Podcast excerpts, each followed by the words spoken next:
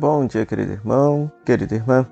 Seja bem-vindo ao 27º dia do nosso retiro espiritual mercedário, em preparação para a festa de Nossa Senhora das Mercês.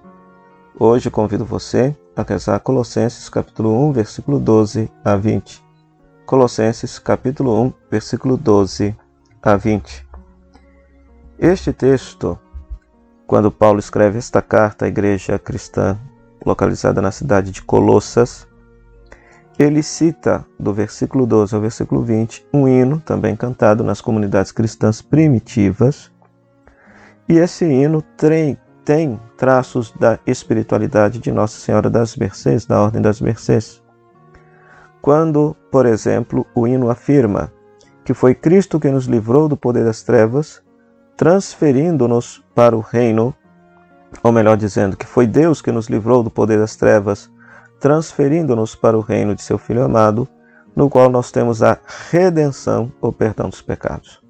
Ou seja, Deus, por meio de seu Filho Jesus, nos livrou do poder das trevas e nos transferiu para o reino de seu Filho, o reino dos filhos e filhas de Deus. Em Cristo nós temos a redenção.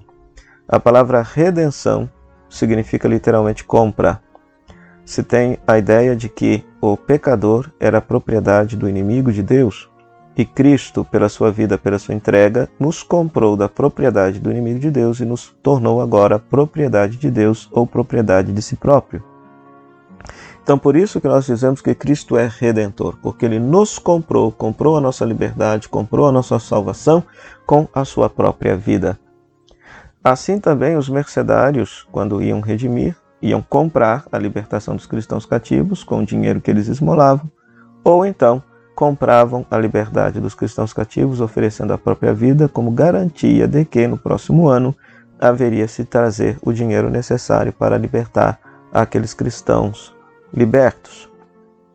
Então, que você, querido irmão, querida irmã, possa rezar esse texto e perceber e agradecer a Deus esta obra maravilhosa que Ele realizou em nós. Ele nos comprou em seu Filho Jesus, nos libertou do pecado, nos libertou das trevas e nos propiciou a graça de sermos seus filhos e filhas amados.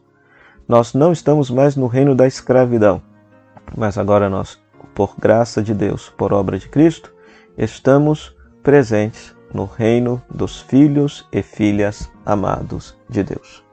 Boa oração, boa meditação da palavra de Deus para você.